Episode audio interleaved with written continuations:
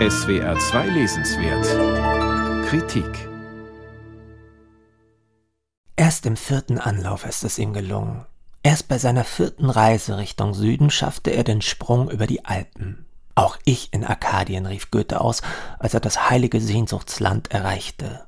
Seine italienische Reise, in Briefen, Tagebüchern und dem berühmten Erinnerungsbuch festgehalten, war aber nicht nur für Goethe selbst ein Erweckungserlebnis sondergleichen, sie sollte einer bürgerlichen Welt, die sonstiger Nationalsymbole entbehrte, zum verehrungswürdigen Vorbild werden.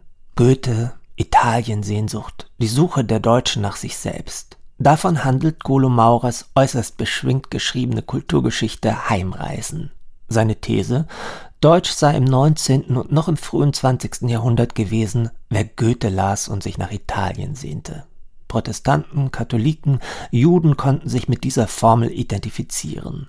Die Kulturnation im Geiste der römischen Antike und italienischer Lebensart war der Ersatz für eine wirkliche deutsche Einheit. Erst die Nationalsozialisten machten diesem Selbstfindungsprojekt der vaterlandslosen Deutschen unter südlicher Sonne ein brutales Ende. Ab 1933 war Deutsch nicht wer Goethe las, sondern wer einen arischen Stammbaum vorlegen konnte. Maurer ist ein feiner, kluger, feuilletonistisch geschulter Erzähler und er holt weit aus. Wir lernen den jungen Goethe kennen und begleiten ihn auf seinem Weg zum Dichter, Star und Favoriten des Weimarer Herzogs. Der Götterliebling wird zum Beamten. Wenig Zeit bleibt für die Kunst, die innere Unruhe wächst den Verpflichtungen als geheimer Rat in Weimar zu entfliehen, die geliebte Charlotte von Stein zurückzulassen, die gesamte Existenz aufs Spiel zu setzen, das war gewagt. Es bedurfte ziemlich raffinierter Planungen und diplomatischer Verrenkungen. Am Ende gelang es Goethe nicht nur in Italien zu gesunden, neue Kraft zu schöpfen, zu kreativer Höchstleistung zurückzufinden. Er brachte auch das Kunststück fertig, dem Herzog einzureden, seine Flucht vor dem höfischen Leben sei nur zu dessen Besten gewesen. Ein zufriedener Goethe ist eben auch ein nützlicher Goethe.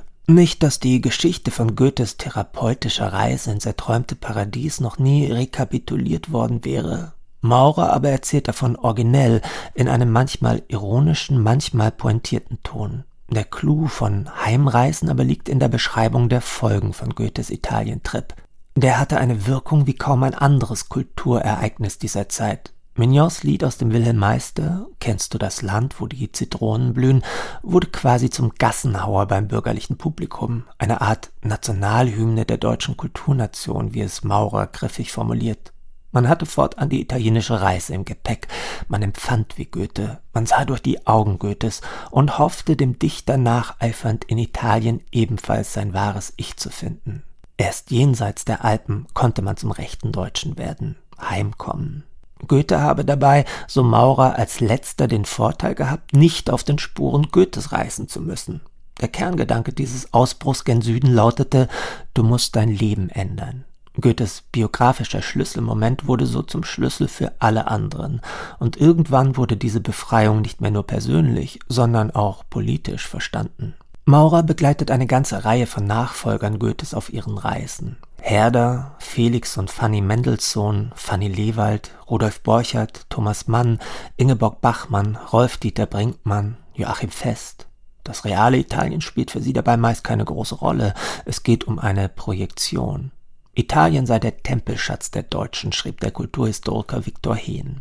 Maurer schildert genau und in vielen Details, Anekdoten und Lektüren, wie es dazu kommen konnte und auch wie es endete und doch weitergeht. Italien als Gegenwelt, bis heute schwelt diese Sehnsucht in den Deutschen. Nur dass dabei kaum noch Goethe die Leitfantasie liefert, eher eine von Schlagern, Filmen und Postkartenmotiven entfachte Capri-Romantik und Toskana-Idylle. Golomaurers Heimreisen, Goethe, Italien und die Suche der Deutschen nach sich selbst ist im Rowohlt Verlag erschienen. 540 Seiten kosten 28 Euro